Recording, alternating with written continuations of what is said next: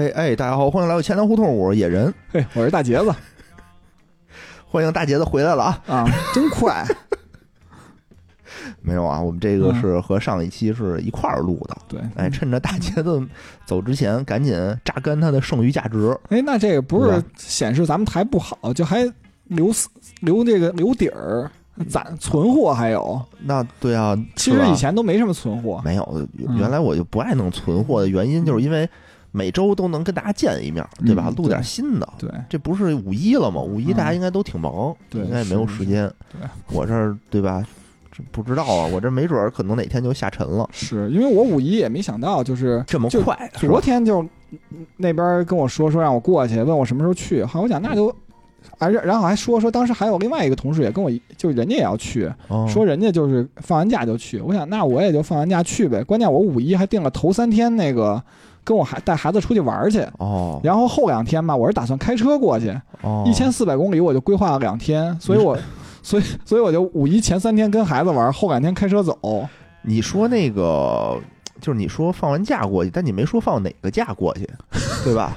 你说 我说五一了，但是我没说哪哪年的，的五一，等我退休我再过去。对吧？这都是说话都得留留分寸。嗯，嗯，行吧。今天咱们说点什么呢？其实这两期节目都是近期比较热点的啊，嗯，但是这个但是市场上都没怎么炒。其实这个这个你今天说的事儿，可能我关注到了之前的，我说说，哦因为这个说说这个日元贬值啊，人民币嗯贬值这事儿，也是这个群里头我们的群友哦一直在聊的这个事儿，嗯，对吧？因为当时这个日元贬值以后，群友就就说说，哎，要抄底看了一眼五年签正好刚过期，啊，抄底日元。群里两个这个小姐姐好像已经都买了，哎，都买了不少。然后呢，当时呢也有群友就是艾特我说说哎讲一讲啊，这个美元加息到底是怎么回事儿啊？嗯，对吧？说这个都听着挺玄乎的。其实这些类似的知识吧，其实我们之之前也都讲过。对，就要是没有人点呢，我也就不说了，嗯因为我觉得这个以前讲过的东西再讲一遍好像没什么意思。嗯，所以就得但是呢，就翻新一下，对，就得有人既然点了嘛，我就很乐意再说一遍。哎，这能做五十期节目，咱们注册五十个小号。哎，有的时候我在想啊，就是我嗯。看那些就是日更的财经类的节目，啊，就他们怎么能做到日更呢？就是把一期节目剪成，也不是，就是首先他们肯定是短，比如一期就啊五六分钟，但是他们很干嘛。嗯，他们就是就是我同样的知识点，我会翻来覆去的说，哦，比如说今年这个日元跌了，我说一遍；人民币嗯跌了，我再说一遍嗯，啊。比如说哪个欧元元跌涨了，我再倒着说一遍再我，再说一遍。对，嗯，其实就是我今天有什么新闻，因为我就都都都说一遍嘛，因为你老有新的听友，对，他不见得是说我从头听到尾的这些。是遗憾的就是无聊和大哲不在了以后，咱们节目就是少了一部分内容，就是黄段子没有了，有我，我盯着。哎，也太，反正就是无聊这硬核嘛，他他最近没来，对吧？咱们也就水一些，比如说什么鬼故事都上了，那太水了。当时我就想，这啥呀？这。累死我了，那鬼故事真的啊，我对，但是听友有的还挺积极的，就给提供素材对。说这剪的不错，下次别剪了。啊，确实挺累，就学学嘛，对吧？嗯有的时候我在想，哪天我真的就是单位不需要我了，嗯或者我确实也干不动了，我总得找点什么事儿干，这不就对吧？学习一点新的知识，万你上一你上着班的时候都不干，老想着就是什么没有工作了以后再干点什么。上班的时候，我这不是没闲着吗？准备节目，这期节目啊，真的，我准备了也得有两天的时间。虽然是旧知识，知识是旧的，但你得也有新知识，哎也不是全是旧的。好，所以洗耳恭听。聊的也挺有意思的。嗯所以呢，我们从哪儿聊起呢？就先从这个呃日元贬值说起。嗯，日元贬值感觉是一个我老能听见，过每过个几年日元贬值了。对，其实日元也还好吧，就是嗯尤其是最近美元加息以后，日元不是嗯连续大贬了一段吗？嗯啊、然后贬值了大概百分之二十啊，啊。现在它对人民民币是不是也有一比二十？没有，就是嗨，这话怎么说呢？就是本来啊，之前就是日元先先贬为敬，嗯。说大哥，我先贬为敬，嗯。咔咔贬，贬完了以后呢，大家觉得说我能不能抄底日元啊？抄底日元以后，哎，嗯。日元止跌了。哦，啊，人民币开始哐哐的跌，你看那根线啊跌的都不行了。嗯。所以有的时候啊，我就说说，日元贬不贬值，想抄底的朋友先想清楚一件事儿，嗯，就是你是拿什么币种去抄底日元，哎，对吧？你要说我拿美元抄底日元，嗯，对吧？因为你说日元贬值的时候，都是指的对美元贬值，没错，但我们大部分人啊，其实手里没有美元都是人民币嗯。您拿人民币去换日元，您得看看人民币贬不贬值。是，两个人赛跑，对吧？是嗯哥俩谁跑得快，真不一定呢。嗯，所以你要说是前两天看着日元贬值的时候你买，那你其实你就亏了嘛，因为日元止跌以后，人民币就紧跟而上，人民币开始贬值。对，原来我也有六七万美元，现在我还有两万多美元，这个拜这个，中概股所赐，你那是中概股吗？是中概是股中概股啊，就他们自己啊不承认自己是公中概股，但美国认为它什么什么美国认为能吗？对啊、就自动驾驶啊，哦哦哦，就他们就说我们公司都在美国，然后美国说那个什么，说你你看你们这个大股东也是中国人，你们这个公司成员也都是中国人，不能说你公司办公地点在美国就认为你是美国公司。哦，是是是，嗯你看这伊布都加入什么以色列了，对吧？但嗯大家还是不什么伊布，那个什么阿布，啊，阿布又加入以色列什么葡萄牙，嗯，大家还是觉得他是俄国人，对还会没收他的股份。对，你看东哥这个是吧，一千五百万美元都掏完了，是吧？嗯这不是这两天好像又把这案子给翻出来了，哎，为什么呀？不知道啊，想弄他。行，再敲他点儿。开始还觉得京东这个股价还挺坚挺的，这是我前两天晚上想的，我都没敢说出来，还是影响到东哥了，不好意思。你看这钱粮的这个这个能力哈，嗯是吧？前两天这个无聊在群里头指名道姓的表扬这个招商银行的前行长，表扬完没两天吧，啊，没两天就进去了，啊，就调查了，是吧？哎，我这个是前天，因为今天是礼拜，今儿礼拜二嗯啊，昨天这个股市稍微的往上抬了那么一点小手，嗯，我说哟，涨起来了，刚说完没一分钟，咵嚓一下就下去，我看群里一堆人骂你，我现在不敢说话了，对，都不敢说话了。他们打算把我那个踢出群呢。来，咱们接着说这日元贬值吧。日元贬值，说说这个日元为什么贬值，这个人民币为什么也贬值，对吧？因为网上有很多的说法，但是我想呢，大家肯定也都不看。嗯我觉得呢，我们这个的优势是在于啊，就是要从根儿上要跟你讲，因为网上好多这种公众号啊或者其他财经节目就把这个的后果，它都是讲后果。嗯，然后美国加息了，对吧？嗯然后我们该怎么怎么办？我们是怎么怎么样？哎其，实你不知道为什么，对，知其然而不知其所以然。对，我们就得把这个盐打哪儿咸，醋打哪儿酸，对对吧？全都得跟你说说。最基本的就是说啊，这个日元为什么跌呢？主流的都说是因为美元加息导致的，嗯对吧？那是不是呢？哎，肯定有一部分原因，嗯，但最根本的原因呢，我们放到后面去说。好，既然说到这个美元加息啊，那我们就得说说美元为什么加息。哎呀，这个以我浅薄的知识来讲，好啊像这个美元的近期这个通胀好像比较严重。美国通胀比较严重，对吧？美国通胀为什么严重？美国通胀严重，是不是受到了比如说疫情的影响啊？对，就因为疫情嘛，带来让它的这个怎么说呢？是他这个经济嗯不好，所以他就得利用这个什么叫 QE 嘛，嗯，量化宽松，对玩命印钱来印钱刺激他的经济。对，而且他这种印钱吧，就美国人的印钱，我就给我的印象就是跟中国人这个不一样，就中国给人的印象都是。就是喜欢用政府直接投资基础设施来拉动这个，对对，来把钱放到这个市场里头。然后美国人给我的印象啊，我自己的感觉就是他好像更喜欢把这个钱发给个人，让你去消费。呃，因为你那个发币的方式不一样，嗯就是我国发币的方式主要是根据外外汇，啊，就是每你每进一块钱的外汇，它会印相关相应的这个人民币。对，但美国呢，发币方式呢是根据就是说我发行国债，嗯，我政府发行国债，然后我嗯这个直接是叫什么美联储嗯直接印钞买国债，哎，是用这种方式的，所以两边哦不太一样啊。然后两边这个加息的方式其实也是不太一样的。好，给讲讲。就是最近我们也老听到一些新闻啊，说什么美国这一加息，对吧？什么嗯美国又开始收割全世界，哎，对吧？然后什么美资产价格下跌是吧？，对啊，资产价格下跌了吗？然后什么美国国债利率倒挂，嗯中美国债利率倒挂，哎，都嗯是什么经济衰退的信号嗯等等。那到底是为什么呢？就美国到底有没有收割全世界？哎，收割全世界这事儿是不是老美子自己跟屋里头天天跟那儿算计，跟那儿对吧使脏招儿的结果？打小算盘，哎，你说他怎么说呢？我先说结论吧，说是也不是。嗯怎么说呢？就是说他收割全世界的这个结果确实是收割了，嗯但他是不是一个大阴谋呢？这个是打一个问号的。为什么这么说呢？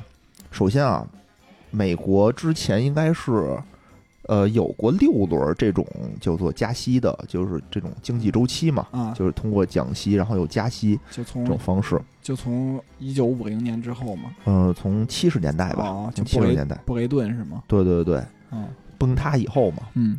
崩布林顿森林体系崩塌以后，其实就每次它加息，其实给世界确实是带来了一些阵痛。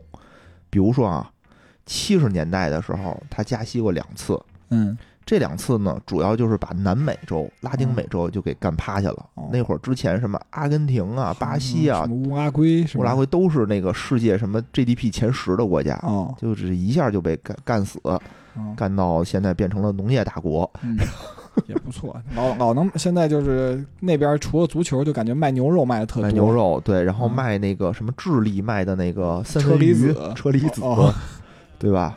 这都卖的不错，但是工业上就不行了，嗯，退出了世界发达国家的这个哎，队伍。然后呢，八十年代末的时候有一次，嗯，这次是直接把日本干趴下了，嗯，这个比较有名，对吧？？对对？吧？日本干趴了，这嗯变成了逝去的三十年。是，嗯，九十年代呢，加息过一次，嗯九五年的时候，嗯，直接导致了亚洲金融危机，对，把东南亚干干趴下了。刚起来说我什么亚洲四小龙是吧？啊，啊什么四小虎起来想挣吧挣吧，是，没有，全都给我死，嗯直接干倒。然后二十世纪的时候啊嗯，就到两千年了，也出现过两次。第一次呢，就是互联网泡沫，嗯，差点把自个儿 差差把自个儿干趴下。哎，对，互联网泡沫是收割了一波这个，这这也不能叫收割吧，啊反正就是刺痛了、刺破了这个泡沫。嗯第二次呢，就是真把自己干趴下了。嗯玩到一半的时候，还没到加息，就光降息的时候，就出现了次贷危机。啊哎，关于次贷危机这块儿到底是怎么回事呢？可以听我们之前的关于这个什么不正经男女关系的那一期。嗯我们这期节目啊，如果不出意外，应该也叫这个名儿哦好啊，叫日本降息和我国股市与这个美国加息之间的不正当男女关系。哦为什么叫这名儿呢？就是有的平台吧，就是它可能是不是根据这个题目关键字，它搜索的关键字，它哦它给你流量，哦，就有男女两个字就那啥是吧？哎，什么不正当啊，什么男女嗯，这个它就能往上给你提。那咱们上一期就叫个人养老金的不正当男女关系，以后咱们叫不正当男女关系钱粮胡同。不正当的钱粮胡同，不正当男女胡同，以后就叫。哎，我也挺奇怪的，但是呢，这个你说，嗯，好吧，我们接着。流量密码是吧？这是对，你说这个，就是说他每次加息确实是会引起世界的这个大危机，嗯但是你说他是诚心的吗？这块儿就两说啊啊。首先两说，就是我们这块儿就要讲讲什么叫经济周期。嗯其实这个事儿呢也好理解，对，因为上高中时候学政治经济学都学过。哎，这个主席当时说过一句话啊，嗯叫什么呀？叫忙时吃干，闲时吃稀，嘿，对吧？嗯，不闲不忙的时候，半干半稀。还还真挺有道理，你再给解释解释。哎，什么意思呢？就很很简单嘛，就是我现在比如钱赚的多了，嗯对吧？我现在特别的钱赚的多了，那我就存起来点儿，嗯对吧？我现在钱赚的少了，我存不住钱了，我就多拿出钱来，多拿出来点儿，嗯就这么简单嘛。就跟我们比如说小时候学习，嗯，家长对你嘛，对吧？你天天跟家里伏案跟那儿学习的时候，哎，家长一定说：“哎，你多出去走走，嗯别老跟这儿趴着学习，对吧？”进行一些宏观调控。对，你天天出去玩去的时候，他肯定得把你拉回来。他妈天天外边玩去，你不就不知道学习？嗯哎，这个就是一种宏观调控。比如我这国家，我经济过热了，对，对吧？这全是投资，就跟前两年投资这钱哐哐的涨，嗯，这种经济过热也不是一个好的现象嘛。没错。这个时候国家就得加息，把这个钱往回拢回拢，嗯嗯，对吧？这个时候呢，也抑制一下过热的这个经济，让大家冷静冷静。对这不叫看得见的手吗？看得见的手，呃，然后让大家这么着冷静冷静，以后呢，等等这个日子就是不好过的时候，比如说什么疫情来了呀，或者是什么次贷危机了呀，等等，这个时候我国家好有钱拿出来，我再撒钱刺激经济，这个向好的发展。没错，对。哎其实说白了，这个这个手的目的是什么呢？就是帮助大家在这个经济周期的上下起伏不要太大，对吧？对，对因为周期是难以避免的，但是我可以通过这种手段让它缓和这个矛盾。没错没错，而且呢，这种周期说实话都是矫枉必然过正，嗯，大家都想的是我让它平稳，但说实话啊，没有不像那么好操作。想搞直流电，最终都是交流电。对啊，老子之前就说过嘛，天之道，对吧？损有余而补不足，嗯，对吧这都这都是非常正常的一件事。九阴真经里也这么说？这不对对对，都这也是老子说的嘛。对对对，嗯，好像哎，这到底是谁说的？我也忘了。第一句是《道德经》开头嘛，开篇。哦，嗯，所以的时候呢，就就就是这么一个简单的道理。所以其实你说美国它降息，有的时候他也不是真的诚心降息，嗯，他真的是他自己扛不住了，他自己经济就是不行了。你比如疫情期间，对吧？是你说他想降息吗？他嗯不想降息，他不想 QE，因为 QE 是一个非正常的一个手法，对，在这个世界上只有日本能长期 QE，除了它以外，没有一个国家可以长期 QE。对。说到美国不太行，其实就是包括刚才你说互联网泡沫，我就想起嗯今天就我听说就是脸书也要裁员了，好像是吗？听那意思。嗯是你说这对吧？我就想中国这最近互联网裁员，这美国终于也要挺不住了。啊，那他为什么裁员啊？他不都 Meta 了吗嗯，？Meta 也不行了。，Meta 也不行，对，嗯咱们接着说啊，就是说他每次降息，其实都不是他就是说我有意为之的，都是他确实是病了，病了我得吃药嘛。嗯，降息就是一味药。嗯对？吧？那它降息了以后呢，相当于这个经济又好起来了。比如说最近吧，对吧？一个是它这个通货膨胀虽然很严重，但是因为这个疫情，人家都躺平了，对，人家这个经济复苏了。没错。那为了抑制这个通货膨胀的时候，它就得加息，相当于嗯让大家冷静冷静嘛。嗯，对嗯对，把之前撒出去的钱再往回拢拢一拢，拢一拢，收一收，对吧？其实很简单这个道理。但是你说它加息的这块儿，嗯，你说他不该加吗？咱们这么着说啊，咱们站在美国的角度上讲，嗯，他现在它的通胀率说达到了四十年的高高峰，百分之七点五吧，好像是。是，它不加好像也不太行，对吧？嗯，会带来什么危害呢？不加的话，相当于就什么危害？民不聊生嘛，相当于说白了，物价飞涨的话，对对影响的就是底层的人民众嘛，他们生活成本就加大了嘛。那加大了怎么办呢？他就不投他 就就投票不投他，投特朗普。对对对。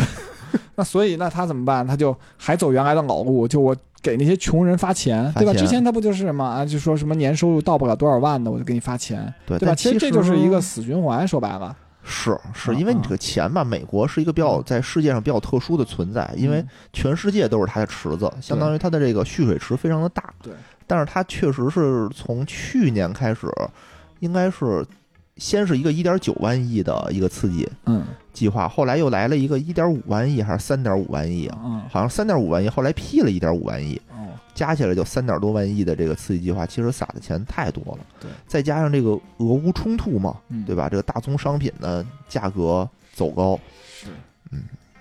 哎呀，就日子确实也不好过，所以他也没办法，只能选择加息。但是呢，就是说他觉得经济向好了，哎。因为他这个体量大呀，对吧他躺得平啊，他这个老大呀，他嗯。好得快，对吧？身体健况好得快，剩下小弟好的没他这么快，嗯。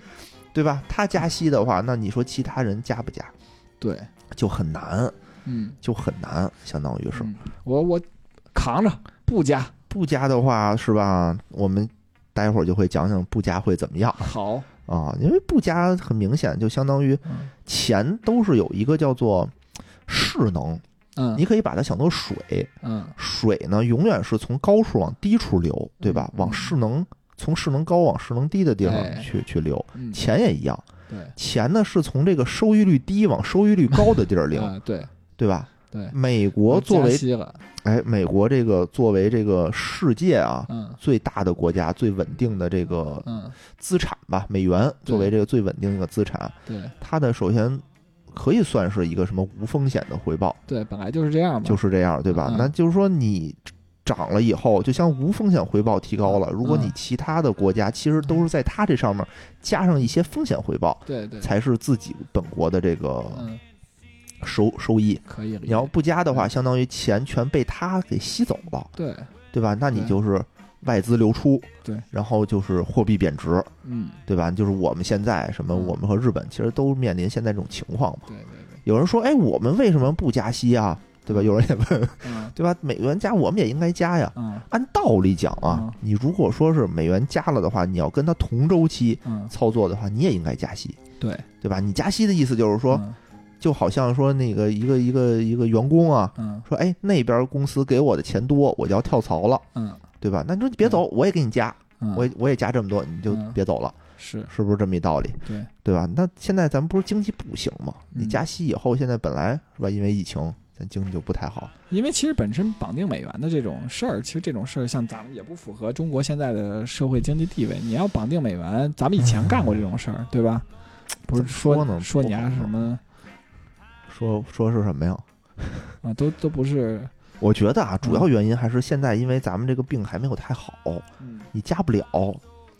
其实按说，因为我们现在的人民币是以这个，就刚才也说了嘛，嗯就是我们人民币的印钞是以美元为锚定的。嗯他加息，按说你其实应该是加息的。嗯我们先说说美国是怎么加息的吧，这块儿跟咱们这儿还确实不太一样。说这个美国加息是不是 康康一下，嗯，对吧？就咱们以前也降过息，我国也降过息，也加过息。我国很简单嘛，全全部银行我就是提高什么，存款准备金不是就加息的话是提高基本的基础利率，啊，对，对吧？直接这么着提高利率，说一个电话把数往上一抬嗯就行了。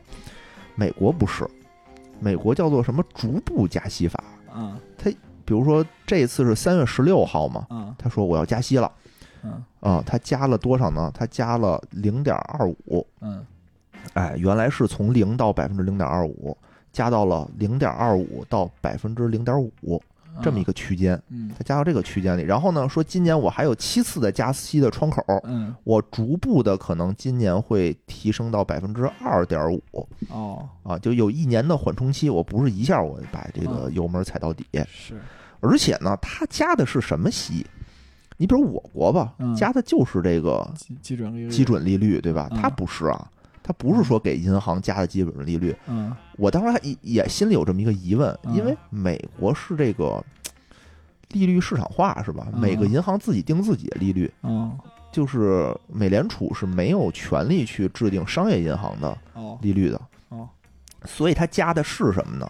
加的叫做联邦基金利率，嗯这个是什么呢？我们可能不太熟啊。嗯。我国的名字叫做同业拆借利率哦。哦，，Shiber 是吧？他们的对对对，他们那是 SOFA 呀，他们叫叫什么我不知道啊，反正意思是一样，因为美国也是的央行也是要收这个商业银行的存款准备金的，嗯。相当于个人就是也不叫个人吧，就是嗯怎么说储户嗯。对吧？每给商业银行存一块钱，嗯。其实央行是要提走多少存款准备金的，存在是他的这个央行的账户里。嗯。你这个银行啊，如果说我最近生意特别好，我贷款放多了，我这个存款准备金不够怎么办呀？我就得往其他银行借对。借这个钱，这个钱是要给人利息的，嗯。所以它调整的是这个利率。嗯。但是这个利率的调整是不是也不是说美联储一声令下把这个利率往上调？嗯。它不是，它也是通过这种这种就货币的市场投放嗯。来动态调整，用这种市场投放来调整这个这个利率的。哦，比如说啊，比如说就是我也参，我也作为是做市商是吗？类似于。呃，它因为它有大量的美国的债券儿，啊比如说我现在想让这个利率上升，嗯其实我就要从市场上去多回收一些钱，啊对那我就去卖一些债券儿，嗯对吧？我卖出去债券儿，我不是市场上就能回收一部分钱了吗？嗯钱钱少了以后，你这利率自然而然就会提升了。嗯它等于是用这种方式来进行操控的。它要降息也是，降息嗯相当于它什么一点九万亿啊，什么嗯三点五万亿啊，叭叭叭，就相当于我这个往市场上撒钱，嗯，我买债券，嗯我往市场上撒钱，这样你的利率就会降低。对，感觉美联储的这种就是更偏近于市场化的更市场操作，对，它也作为市场的参与的一个主体来调节利率，只不过它是一个大鳄，可以搅动这个水，没错，没错。嗯。然后呢，就是说你这个各个商业银行的话，你这个同业拆借利率上升了的话，相当于你自己的资金成本就就上升了，，对，所以你给储户的利率也也得高，也得高。所以说啊，就是美国它其实这个加息也是有这个一年的这么一个期限的，嗯，所以我觉得还好吧，就是也给了世界一年的这个缓冲的时间。因为好像他在做加息之前，他就已经公布这个消息了就他这个计划，对，嗯只是说很多个国家我是没办法，而且市场呢，说实话啊，嗯，你加不加息是一方面，而且市场上很多的时候炒的是预期。对对对，我一听说你要加息，你甭管是一年也好，两年也好，你只要加了，我就知道你这个要开始吸收了。是那我就一般市场会提前做出反应。对对，包括各国央行，其实他自己肯定也有这种相对的对政策，对所以就是说，也不是说我为了收割什么世界，它肯定是收割的，那是因为它这个体量大，对对吧？？就跟你狮子吃羚羊，对吧？羚羊吃草，这不是大自然的规律吗？弱肉强食，所以就得让自己变成狮子，哎，你只能自己自己强大呗，对吧？才行。咱们说完这个加息啊，咱们再说这个加息跟美国的国债有什么关系？哎，好，刚才我们也说了啊，美国加息降息呢是通过抛售或者购买债券，哎来完成的，购买这个国债啊，那收益和国债就有了很密切的联系。这里头啊要说一下，市场上有一条铁律，非常简单的一个道理，就是在这个供需关系当中啊，谁变多了，谁就不值钱了。比如啊，比如我们花钱买东西，如果市场上的钱变多了呢，哎，东西就会涨价，那就是通货膨胀了嘛，对吧？那也就是俗话说的钱不值钱了。如果东西变多了呢，那就会发生东西就降价了，对吧？你想啊，这东西特就是产能过剩，它不就得降价才能销售吗？那也就是叫东西不值钱了。这个定律呢，换到债券上也是这么回事儿。刚才我们说了，说这个美联储通过抛售债券来回收美元，对吧？用这种方法让市场加息，也就是说，市场上的债券变多了，钱变少了，那就是债券贬值了。债券一贬值，那债券的收益率就会变高。如果你想知道为什么债券贬值了，债券收益率就变高，我建议你呢可以百度一下，这个原理不难，但用语言解释起来吧，哎，有点复杂，不好理解。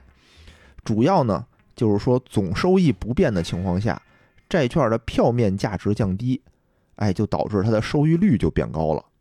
举个例子啊，呃，举一个不是那么严谨的例子，就是说呢，原来啊，比如说原来一百元一张的债券，年化的收益率是百分之五，那我持有了十年，我到期后呢，就能得到一百块钱的本金和五十块钱的利息，对吧？总总共我能得到一百五十块钱，那我的总收益率就是百分之五十。但如果债券贬值了，我不是一百块钱买的这个债券，我是五十块钱买的，那到期的时候呢，我还是可以得到一百块钱的本金和五十块钱的利息。那我这个时候呢，只花了五十块钱，到头来我得到了一百五，那我这个收益率呢，不就是百分之二百了吗？我这收益率不就变高了吗？哎，大概就是这么一回事儿啊。那有人又问了，说为什么市面上的钱少了，债券就贬值呢？我理解啊，是因为这个钱少了，利率增加了，对吧？那整个社会的融资成本就增加了，大家与其去贷款，或者是因为这个市面上钱少，他可能他可能都贷不着钱，那我不如去做债券的贴现，我便宜点儿，哎，把债券卖了也比从银行贷款划算，所以我就干脆便宜点把债券卖了得了，所以这个债券呢就会贬值。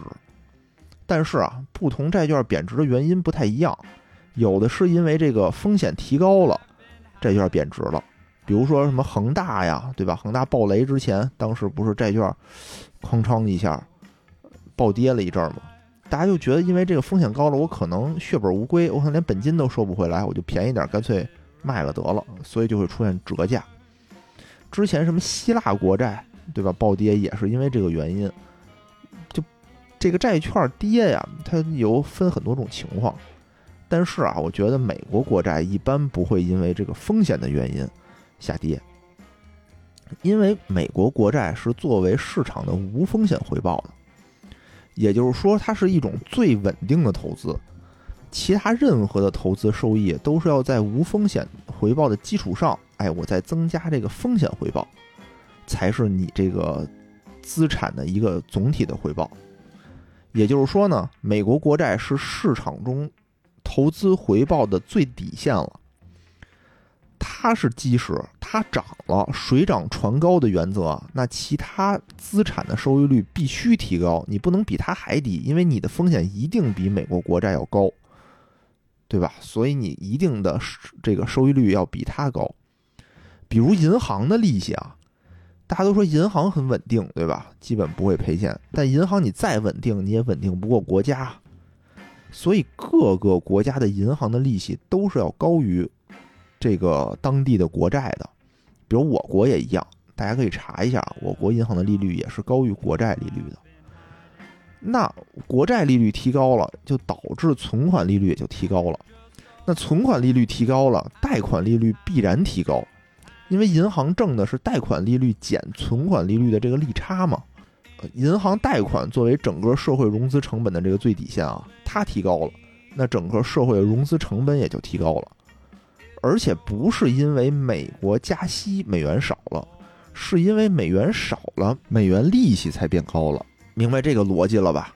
嗯，然后呢，我们就会说到这个，因为这个美国国债的收益率提高了嘛，那也就是无风险回报的这个收益率就提高了。嗯，它就抬高了整个社会融资的成本，相当于你整体的这个社会的回报率都得提高。对，原来你股市是有风险的这个回报的，你假设啊，咱们随便说一个，假设你的这个。股市投资的年回报率是百分之五，嗯，对吧？但是你不是所有人投进去都有百分之五，你是有风险在里面，平均负百分之十五。对，但是呢，比如说你这个无风险的回报率提高到了百分之三了，哎，那你这有风险的百分之五是不是就没那么香了？对，对吧？那我想想，哎呀，我天天跟这儿这么折腾，那我还不如买那百分之三的呢。没错，啊，旱涝保收就肯定的。对对，那所以就股市就没那么香了，所以有一部分钱就会从。股市回流到银行，回流到债券。对我去拿这个稳定的投资，投资。我现在也想跟股市说，能不能把钱退给我，不玩了。但是得把那错了，我会写一个检查，对吧？嗯，然后呢，铺垫了这么一大套呢，就是解释了一些我们新的听友问题，对吧？为什么美国一加息，我们的这个就其实也不光我们的股市啊，你看纳斯达克的股市股票也哐哐跌，对，因为它不仅是说从股市。抽了一部分钱，对，它提高了整个社会的融资成本以后，纳斯达克都是什么呀？都是这个什么高科技的这种企业，对。对吧？它更多的是以这种杠杆的资金来运作，嗯，那它的运营成本也提高了，对，所以整个这个社会的成本都提高了，那你这个企业的盈利呢，就就是一个就呈下降趋势嘛，相当于，嗯，相当于这样，所以大家可能就对这种高杠杆的行业就不看好，所以它就会下跌。这是一个基本的一个逻辑。好，嗯，好，我们铺垫了这么一大套啊，为什么呢？主要是为了讲日元和人民币的这个汇率问题。刚才呢，我们说的都是美国，现在呢，我们把这个视角往往外拉，对，拉到亚洲嘛。哎，拉到亚洲。刚才也说了，一般的正常操作就是美国加息，我也加息，嗯，对吧？我保持和它的这种同步的同周期。嗯，为什么日本不加息呢？为什么我们不加息呢？就是因为臣妾做不到啊！啊，为啥做不到啊？就是说了嘛，就是一加息的话，相当于是我自己的融资成本、社会融资成本，嗯，也会提高。那对我的实体经济来说嗯，也会有打击哈。是非常大的打击。反而说，如果我不加息，其实带来的我货币贬值，反而会对我的出口有利，对吧？这个，嗯，我们往下分析，好我们，往下分析啊，没有那么简单。其实这些都是书本上写的哎，一个对，比较比较怎么说呢？肤浅的，比较官方的说法吧，嗯，对吧？因为你这个货币贬值，相当于在市场上你的东西就便宜了，对，你便宜了，相当于你就有竞争力了嘛。嗯那你有利于出口，这是一种说法。那我们来看啊，先先一点一点看，我们先看日元。好，日本为什么不降息呢？因为它确实没得降了。一方面是因为它这个经济不好是一方面啊，第二方面是它目前的十年期的国债利率，嗯，日本啊日元的十年期国债利率是百分之零点二，啊，它还怎么降？降成零，降成零和百分之零点二没有什么区别。负的，对，所以它就不降息。这不加息呢，也是因为它经济，嗯，它要能加，它早加说白了就等于它失去了这个向下的这个弹性了，对是吧？对，它没法再降了，嗯对吧？究其原因就是经济不好，这么多年了，从嗯。广场协议以后，经济都不太好，只能靠低息的方式、印钱的方式，哎，吊着这么一口气儿，苟延残喘，嗯。先先活下去。因为这个啊，日本特别特别牛啊，特别牛，全员躺平，哦。全员躺平，不是说什么垮掉的一些年轻人躺平，嗯，全部躺平，银行也躺平，企业也躺平人家不是说日本人那老头儿要工作到七十多岁吗？啊！是啊，这不是没没有退休金吗，没有咱们的这个什么养老金制度。开玩笑，不知道啊，不知道，嗯肯定是有，但是这个老龄化社会没办法，可能因为日本啊，在九十年代的时候，当时学过美国嗯，玩命加息，为了抑制自己这个过热的经济，啊，之前我们之前的那个那期不正当男女关系那期节目里也说了，日本一年加了五次息，嗯。直接把利率提高到百分之六，哦，就直接等于把自己过热的经济直接捂死了，哦，就直接捂死了，就全全体破产。嗯。啊，就破产了嘛，相当于，然后就是大企业破产，小企业破产，然后整个国家就瘫痪了，相当于逝去的十年，逝去的二十年，逝去的到现在就三十年，嗯，一大家直在逝去。想只要。任天堂不不破产就行。索尼任天堂不破产就没事儿，导致就经济一直没有起来。所以从九八年开始呢，日本就就学聪明了，说既然嗯加息不行怎么办呀？我们就哎降息。嗯从九八年那个亚洲金融危机之后啊，他们就开始 QE，就开始 QE 了。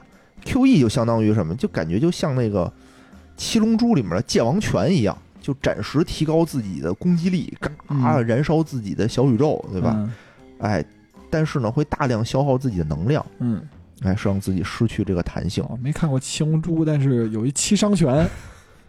有点这意思。嗯哎，反正就提高自己的这个，就界王拳一样，嗯能暂时能让自己厉害起来。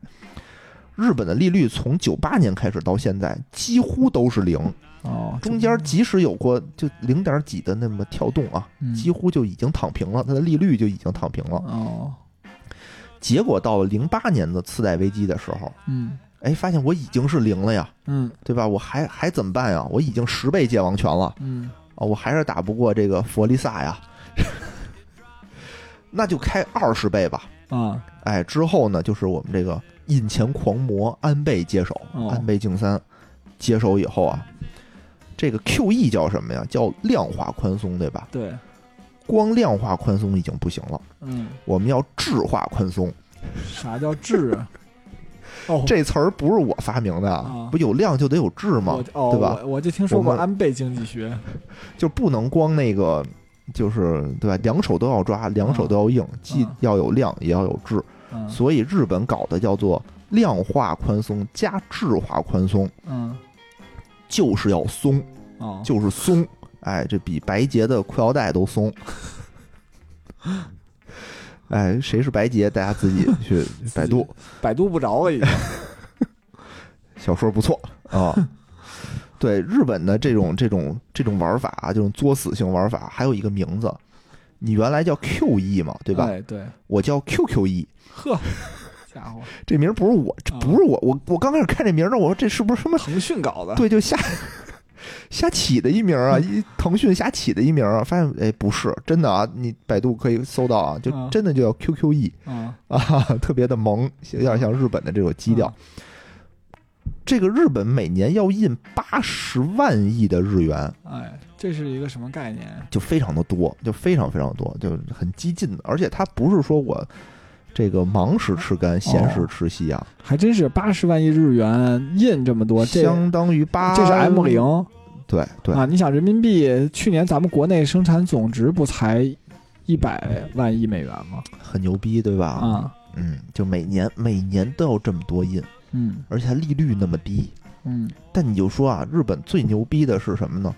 它不怕通胀，哎，为什么不怕？它没通胀，就是印天天这么撒钱，他没通胀，对，我听说好像东京房子也不贵，现在，也不贵，嗯，也不贵，特别牛逼啊！我也是多方去查询资料，啊，我查了这个这个嗯，知乎上有一个大 V、叫做什么？什么？大白星星花大白。啊啊，我觉得他说的挺有挺有道理的吧，啊，嗯，有挺有意思的。说说，为什么呢？是因为啊，有以下这三点。嗯他这个钱为什么没有通货膨胀？是因为他们除了央行以外，嗯，全体躺平。搁咋躺？首，先，银行躺平，嗯银行啊，这个钱并没有贷贷出去，啊并没有给人贷出去，嗯干嘛了呢？拿这笔钱存在央行吃利息。一九年的数据啊，啊，说这个日本的银行每月大概有三点二六万亿美元嗯。的钱在这个央行的存款准备金里趴着，哦，就是因为国内的经济形势不好，嗯，就是银行放出去我收不收不回来，来，对我还不如直接存在这个嗯，央行吃央妈的利息。哎，你就想啊，现在如果说如果说大杰子给你一个亿，嗯，你怎么花？我买存银行里吃利息，就是最没出息的说法，对吧？嗯就是我他妈就买一大逼死期，啊，五年就多要多长有多长，我就天天吃利息。这他妈还叫没出息？我觉得他妈野人不就他妈去炒股，过两年他妈就回去上班去了。就是你想，当时我也想过这个问题啊，你投资，你投资嘛，对吧？嗯我对对吧？投点资，我应该为这个钱粮胡同的崛起而奋斗，嗯对吧？这那也不需要一个亿，不有个十万八万的就够了吗？万一呢，对吧？我得收购啊，收购什么日坛公园，嗯，让他们给咱们挣钱，让他们都叫乾安胡同日坛公园。，对对啊，嗯对吧？日坛日乾安胡同。里的日坛公园，乾安胡同里的无聊斋。对啊，全都投资他们，割他们的韭菜，嗯让他们给咱们打工，嗯对吧？这多好！统一中国的播客界哎，好，啊，可能也花不了多少钱，可能更挣不着钱，对，但没关系啊，对吧？这有嗯抱负嘛，嗯有没出息的想法，就把这个行业扼杀在摇篮里。就是存起来。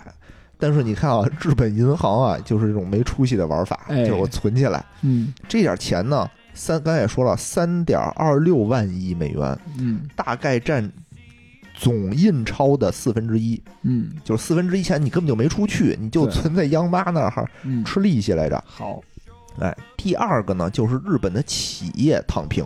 嗯日本的企业，如果我是一个蒸蒸日上的企业，我应该把嗯所有的钱全都拿出去投资，对吧？对，让它循环起来，循环起来，或者我、嗯。我还得跟银行贷款，贷款，对？吧？我扩大加杠杆，扩大我的投资。嗯，日本的企业啊，不仅不贷款，嗯。而且它买有银行理财，对它有大量的现金存款，嗯折算是四点五一万亿美元，嘿，哎，折合四百七十九万亿的日元，这也大概又有了四分之一、三分之一的样子，对吧？嗯就企业我就不投资了，嗯，对吧我也不扩大生产，我也不扩大生产，我挣的嗯钱我就存银行吃，利息。这不是都是那说白了跟我理念差不多哎，唯一奋斗的是谁呢？啊。唯一奋斗的就是央妈。哦，央妈横是他印出钱来，他横是不能自己吃自己利息了吧？他怎么办呢？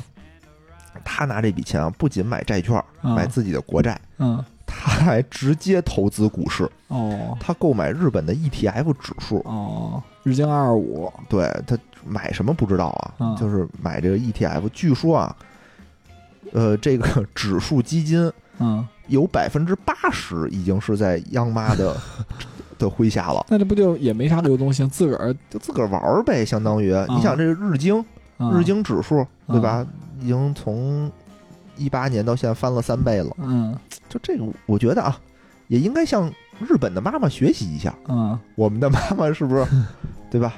适当性的也可以学习一下说吧。学习了，这不是前一段就马上就要再抄你们一次的。说日本那个都没有流动性，你看我这个流动性多强。真可怕，对，哎是吧？就不好说，不知道，但是可以借鉴一下嘛，啊借借鉴一下他生他山之石，可以割菜，可以割菜。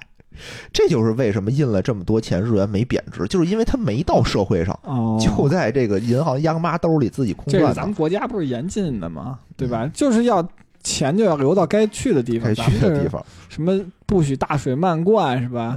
日本这个根本就出不去，是，哎，他这个东西反正不许什么体内循环，他这不就是典型的体内循环吗体内？循环，对吧？全员躺平。嗯，我看到这儿，我真是逗死了，真是大家全都存在银行吃利息，你说这还怎么奋斗？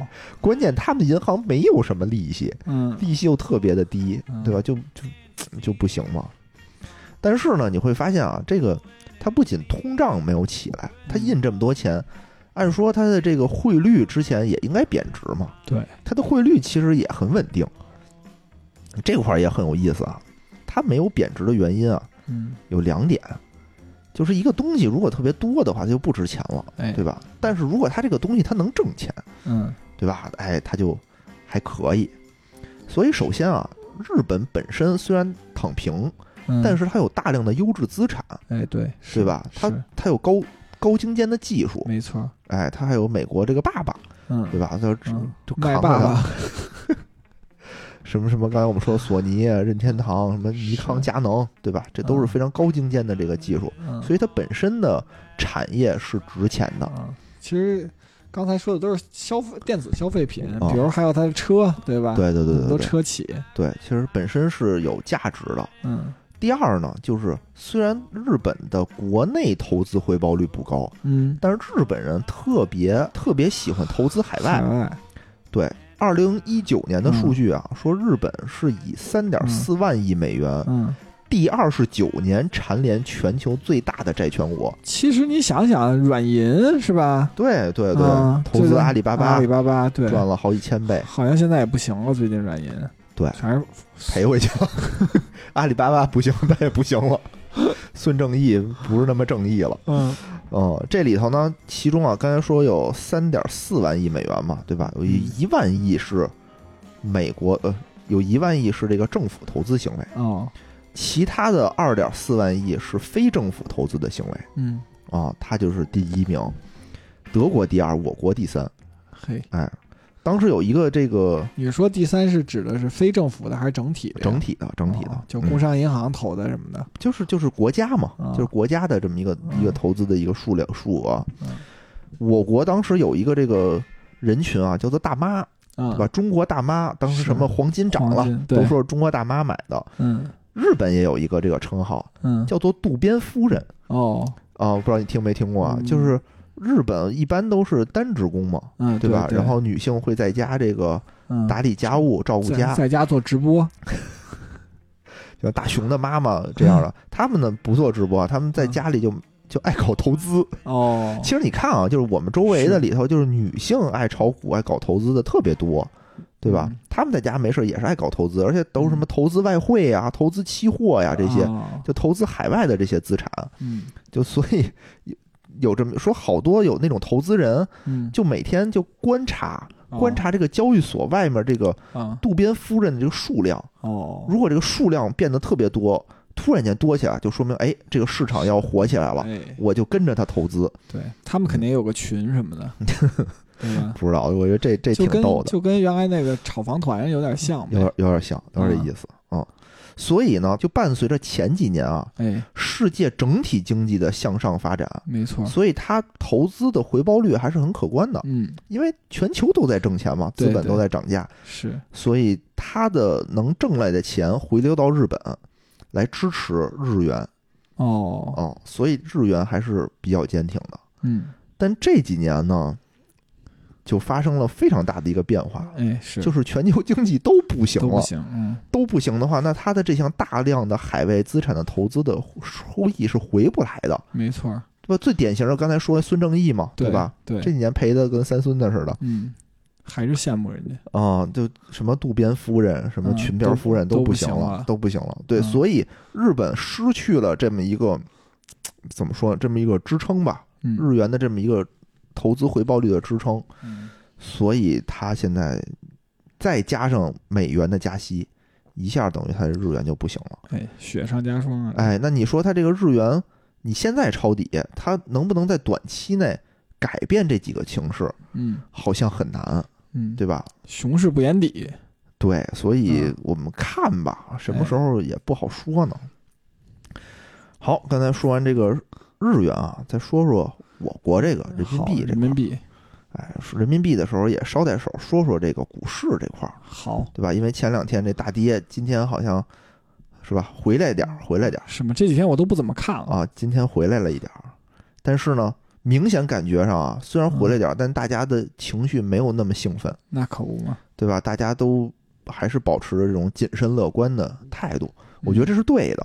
嗯，为什么呢？就分析这个现在的形势啊，内忧外患很严重。是，有人会说啊，说你看啊，这个二零二零年当时也是因为疫情，嗯，这个 A 股有一波这个大的下杀，对，就过完年那会儿嘛，对，然后2月份，很快又 V 回来了。嗯说我们今年会不会也就是复制那个时候的一个走势呢？嗯我觉得，嗯，够呛。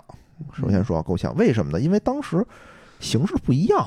当时是什么呢？当时能威回来，是因为美国突然间发布了，说我要 QE。QE，对对这个世界上的这个资本一听说嗯 OK，那我这个钱要多，那我就玩命买吧，对我就能威回来。对，现在美元可是要加息的呀，是，对吧？这个大环境就不一样，所以你这个不太行。嗯所以我这个谨谨慎谨慎吧，谨慎且不乐观对，啊、然后这个但是长期投资可能还可以，但是也没必要现在就长期可以，对嗯你你说什么时候是拐点呢？刚才我们也说到是这个。嗯，内忧外患嘛，内忧很明显啊，对吧？这个疫情现在不太不太乐观，对，这个叫什么呀昆山的这个发电量骤减，嗯，对吧？嗯，没法创造社会价值，现在对，所以我觉得美国呢，外患就是美国加息嘛，一年这一年它肯定是需要加息的嘛。是，那你说内忧和外患，至少有一个我出现拐点，我们才能说出现拐点，没错儿，对吧？那你说，我觉得啊，疫情应该是比美国加息那个拐点会早来，国家还是会出一些政策的。哎，能这么说吗？不知道，不知道，不知道，我觉得不敢预测，我现在已经，不敢预测。嗯，嗯，因为前段时间我一直看上海的疫情嘛，我就哦想，我靠，上海那边的疫情，它外溢可能会影响我出去，结果还发现人家那边好像就是我去那城市没啥事儿，但是北京这边可能还有点儿，是是是，嗯，而且呢，还有就是我们这个现在这个汇率，哦，对，刚才还有一块没说，嗯。就是有人说说这个日本是不是想通过贬值促进出口啊，嗯对吧？这也是一块儿，这个怎么说呢？也对，也不对，嗯就是确实是货币贬值，哎，在国际市场上啊，我这个商品价格会便宜，对，是有利于出口的。嗯，因为最开始那会儿，就是一贬值，大家网上其实还是欢呼雀跃，说 OK，、嗯我们去买什么任天堂的游戏，买 Switch，、买 PS 五都能便宜了。那会儿你不在节目里也说吗？对对对，嗯但没想到我们跟上了嘛，嗯我嗯们就是跟进了，就没有什么区别了。但日本呢这块儿怎么说呢？不太一样，嗯不，太一样，是因为日本是一个这个物资啊极度紧缺的国家，对，它不仅能出口，嗯，它还得它进进口，它要来料加工是吧？它的原材料啊、能源啊、啊，粮食啊都嗯。大量的进口。首先一方面，这个汇率贬值，它那个嗯国家人民吃的东西肯定会价格，对吧？嗯。最简单的这个粮食安全啊是受到严重的挑战，嗯，价格得升高嘛。哦，对，说那个俄罗斯的那个对他影响还挺大的，好像。，对对，嗯，哎，后来后来你说这个，我想起来那个说越南最嗯。近也是因为疫情的原因，就是他那个建就是他不是就模仿中国吗？嗯说就是生就出口量大增，哦说但是实际上呢，就是反而跟中国贸易逆差更大了。哦说因为它主要就是因为中国吧，就也受到了一些世界上的这种就是不良就是不良风气的抵制。嗯所以现在就是很多中国就是，比如把上游产品做的差不多了，哦然后再把到越南去组装，再贴牌卖出去，哦嗯，然后说越南因为疫情就是躺平的政策，当然这我不知道真假，我也只是嗯看的。说比如说这个厂子已经有百分之八十的人阳性了，那怎么办？就让这百分之八十的人上班儿，让哦阴性的百分之二十回家待着去。说如果你要是不在乎，你想上班不怕得阳性，你也可以过来一起上班。就是说我们现在是说把大家那个 那个封在家里，他们是把人封在那个工厂，对，是吧？大家干，埋头干，阳性的哎干，其实这也行，我觉得反向隔离。反向隔离，哎，这也是一个办法。嗯，哎，我觉得嗯不好说谁对谁错吧，咱也不知道真假，这看着玩的，，不知道真假嗯。对对对。然后刚才说到这个，一方面日本这吃喝肯定是贵了，对吧？对一方面呢，你说企业有多大的好处呢？嗯，毕竟它的原材料是进口的，对，对吧？我贬值了，我购买力就降低了呀。对呀、我购买力降低了，然后我这个企业的利润嗯，不见得提升了，对对，不见得多赚钱。而且现在日本也是贸易逆差，嗯，贸易逆差的话，你说那肯定是买的比卖的多嘛？对对，哦，真不好说。而且嗯在过去一年里头啊，日元刚才也说了是贬贬值了百分之二十一呵，这么多嗯，但日元出口的价格提升了百分之二十。哦，那那里外里说没没区别，对，对吧？没有什么区别。是，嗯，所以所以说不好说嘛，所以说这事儿不好说。哎呀，然后这块儿行吧，然后这个老说美国收割全世界，其实我们们也做了好几期节目，还有人也觉得哎呀听不明白啊，或者是不理解呀、为什么是怎么收割的法儿？对我觉得讲再多可能也听不太明白，没关系，没关系简单的例子，亲身感受一次就知道了。我觉得这个镰刀啊已经举起来了。嗯过过一阵儿，我们可能哎能亲身感受一次。你想，就你想现在 A 股，你说它贵吗？嗯，说实话，真不贵，对，对吧？我看了一下，大量的这个嗯市盈率在百分之十左右的这个优质对优质股，那你说我们现在要买吗？我们又不敢买。对，毕竟我当时三十的时候已经买过了，对，你这时候又不敢买，或者你这钱已经在里头了，你就嗯相当于没钱买了嘛。嗯这时候假设啊，美国加息加完了，我们这个嗯，又又又往下跌了，对对吧？又跌了。那外资一看，哎呦，你这大量的优质企业，那我们进来抄底，对，我们买你的，嗯，对吧？那这不就相当于被他收割了吗？没错，嗯，对，而且呢，现在这个这个人民币贬值，对吧？我们有利于出口，但是呢，不利于进口，对，不利于进口。但好在呢，我们现在这个海淘都停了，嗯，我们也没有什么可进口的，也没办法出国旅游，哎，对吧？想一想想花钱，好像也没什么地方花，就省钱了。还还出国旅游，出京都费劲。现在但不是说大家的愿望就是能出小区或者能出单元门下楼看一看吗？哎呦，真的是，我现在就嗯特别怀念当初能旅游的日子，对吧？对看看大海什么的。我都特怕，就是比如说一会儿，哎，野人说那个说楼下取个快递去，然后得这楼封了，把我和他女朋友封在这屋里待待十四天，你说这咋办？哎呀，真是多虑了，多虑了，多虑了。但是我最近啊，想出了一个非常省钱的旅游的办法，我嘿就趁着节目推广给大家。嗯哎，让大家在这个疫情期间也能寓教于乐，又省钱又开心，嗯，好吧？好，哎，你看啊，叫什么等等价旅游法，等价交换旅游法。你看旅游啊，嗯无外乎就是花钱去外面看看风景，嗯对吧？体察一下当地的风土人情，嗯品尝一下当地的美食，嗯对吧？就就这么干这么几件事儿嘛。嗯，首先得花钱，哎，钱这块儿呢，我已经在 A 股上全花了，对吧？这块儿我就体验过了，相当于哦。嗯什么风景啊、风土人情这块儿，其实你去当地，你如果语言不通的话，你也很难体验到。所以呢，所以这块儿我又在 B 站上看纪录片儿，哎，买个 VR 眼镜，对吧？我也身临其境在 B 站上看纪录片，嗯看着特别特别高兴。然后出去找一个这个当地的这个饭馆，嗯吃吃饭，你就利用在三里屯这个优势呗，在大使馆边上，你想吃什么就去哪家大使馆哎是不。是完美？我看了几个这个纪录片，比如我第一站，我第一站考虑的是要去朝鲜。嗯我先说一下我的路径啊，嗯我的路径是我先近邻从朝鲜到韩国，嗯。从韩国往往南到嗯新加坡、马来西亚、嗯，澳大利亚、新西兰，嘿。哎，然后走南美，啊哎，绕到这个什么阿根廷啊、巴西啊、嗯。智利啊、墨西哥，再到美国，嗯。再到加拿大。嗯。到了加拿大以后呢，走白令海峡嗯，到俄罗斯，哎，哎，欧洲还没去呢吧？没去呢，先到俄罗斯嘛，嗯。莫莫斯科，嗯。什么圣彼得堡，嗯，哎，对，先然后进，乌克兰乌克兰乌克兰乌克兰乌克兰，然后进乌克兰，嗯。对吧？到了乌克兰以后，然后一直在什么波兰呀、嗯。什么波罗的海啊，是吧？绕一？圈然后走，然后到西欧，什么法国、德国、嗯。英国，嗯。然后西葡萄牙、西班牙，嗯，然后埃塞俄埃然后塞俄然后往南，往南到啊埃及，阿尔及利亚，对，然后往南到埃及，然后埃及，然后进非洲，嗯对吧？什么摩洛哥，嗯，对吧？什么突尼斯突尼斯绕一圈儿北，北非的去了，哎，绕一圈，绕一圈回来呢，然后回到这个，再回来，再回到亚洲，好，然后走什么打？好望角回亚洲，然后你巴布亚新几内亚西，班牙，再去所罗门群岛然后回到，然后走，哎，那叫哪儿啊？马马尔代夫，啊，对吧？从马走马尔代夫斯里兰啊，卡斯里兰卡，然后再往北，然后到印度，到嗯泰国，啊，然后什么越南、中南缅甸，然后从云南入境。啊哎哎，你看这地理图是不是是忒慢，对啊，对啊，你看嗯是不是完美？